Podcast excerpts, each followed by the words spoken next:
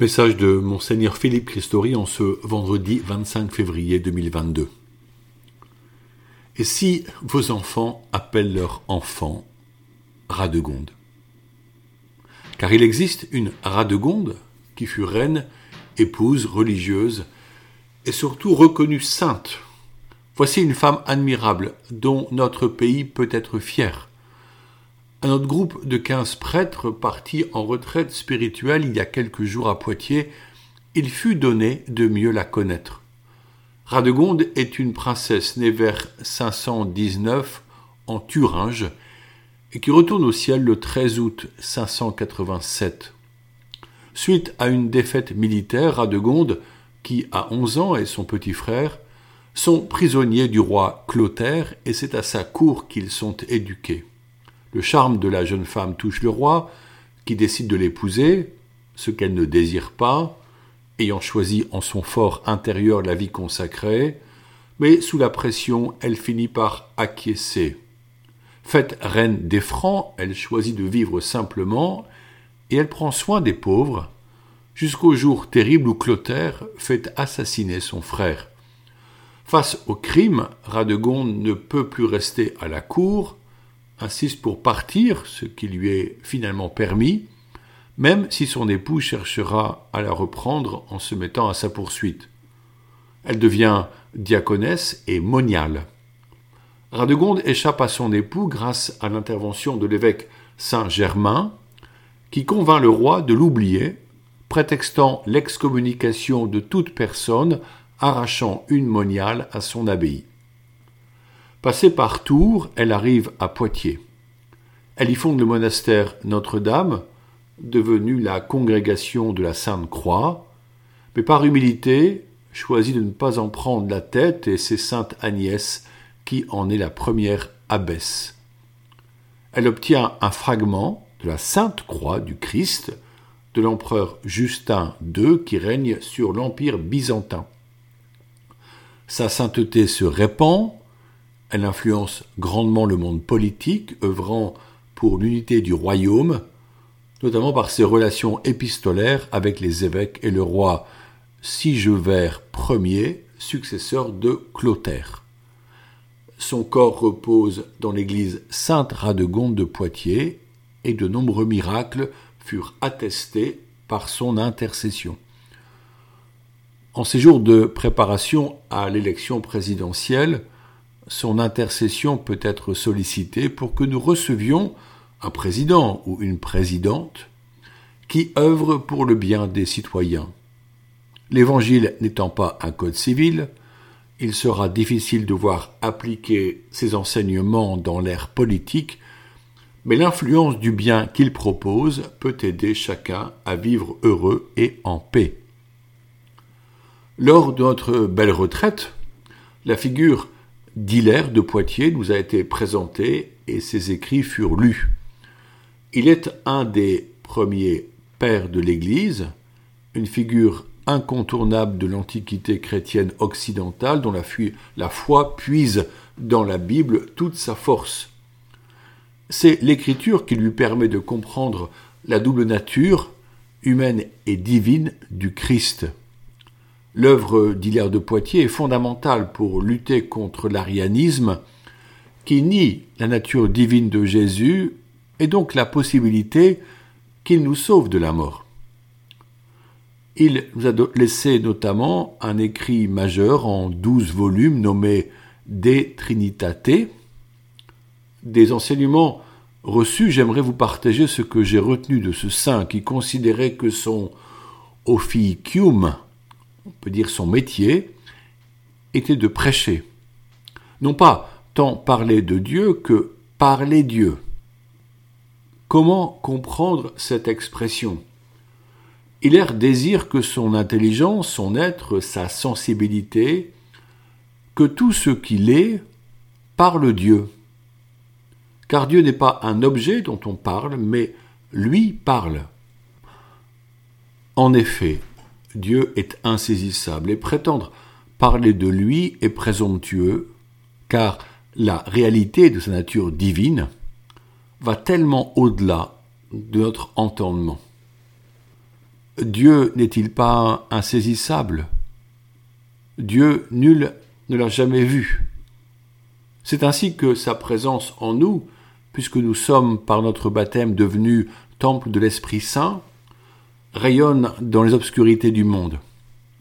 Il est ainsi pour que notre être laisse passer Dieu grâce à la présence du Saint-Esprit, par une vie spirituelle profonde et une vraie familiarité avec l'Écriture sainte. Dieu se laisse voir comme euh, le soleil traverse le verre du vitrail. Permettre à Dieu de parler à travers nous en espérant que nous ne soyons pas des verres opaques qui ne laissent guère passer l'éclat des rayons, mais que nous reflétions la lumière. Saint Paul n'affirme-t-il pas que nous brillons comme des lumières? Encore faut-il que nous nous orientions en permanence vers la source de toutes les grâces, le cœur de Jésus, un peu comme on oriente un panneau solaire pour qu'il soit exposé au maximum du rayonnement solaire. Est-ce que ma vie parle Dieu On pourrait dire dit Dieu. Voici une bonne question à se poser entre frères et sœurs. Comment gagner en authenticité dans notre vie spirituelle? Comment les autres, mes amis et mes proches, reconnaissent-ils que je vis de la présence du Seigneur?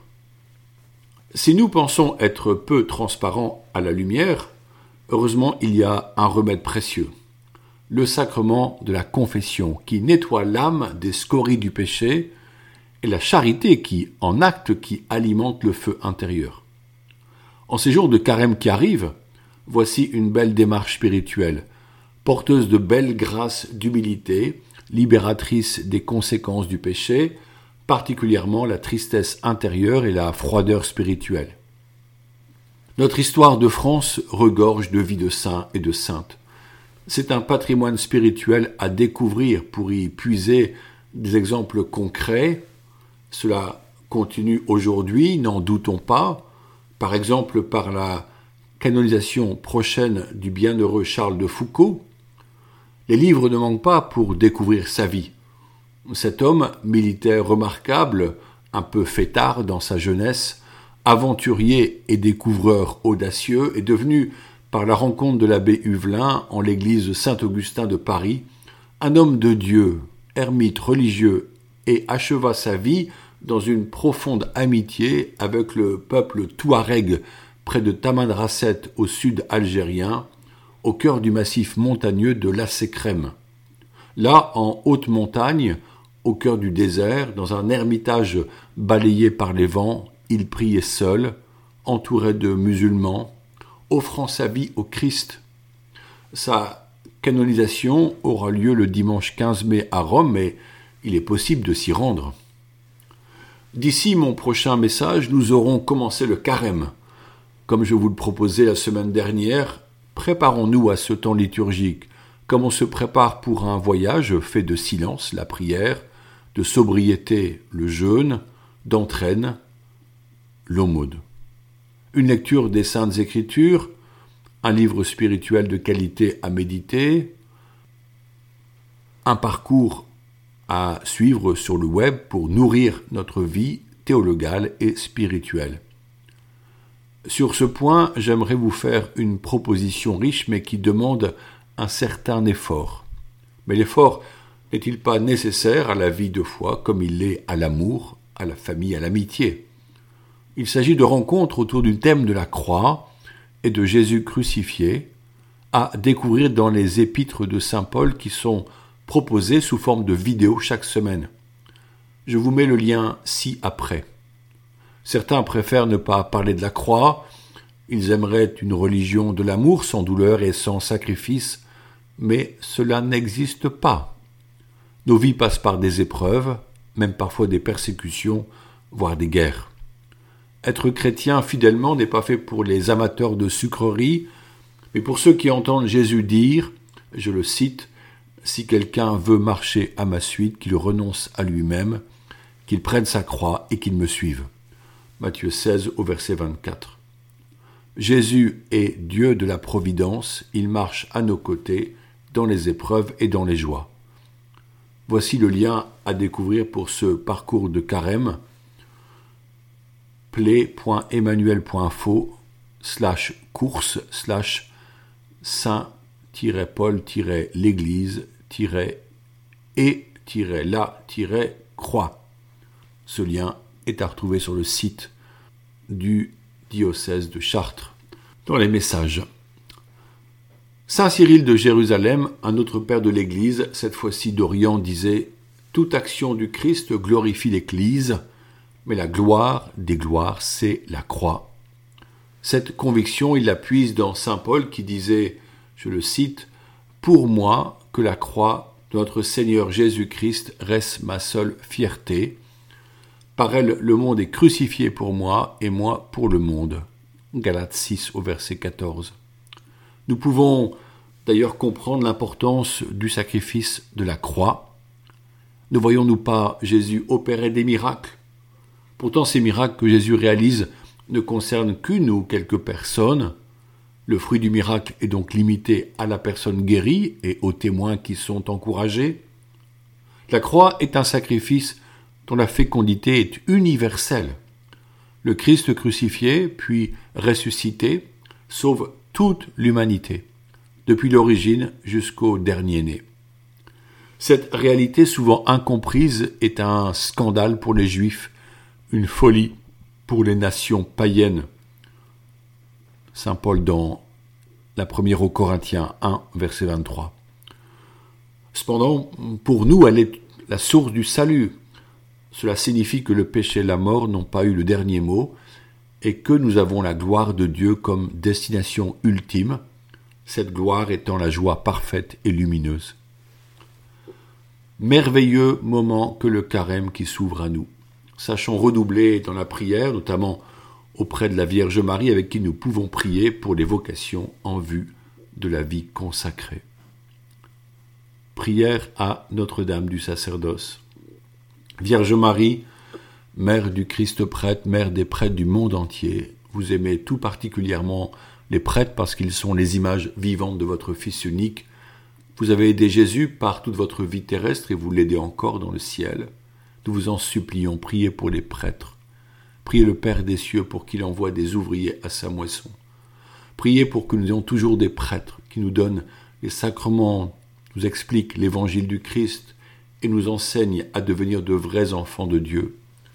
Vierge Marie, demandez vous-même à Dieu le Père les prêtres dont nous avons tant besoin, et puisque votre cœur a tout pouvoir sur lui, obtenez-nous, ô Marie, des prêtres qui soient des saints.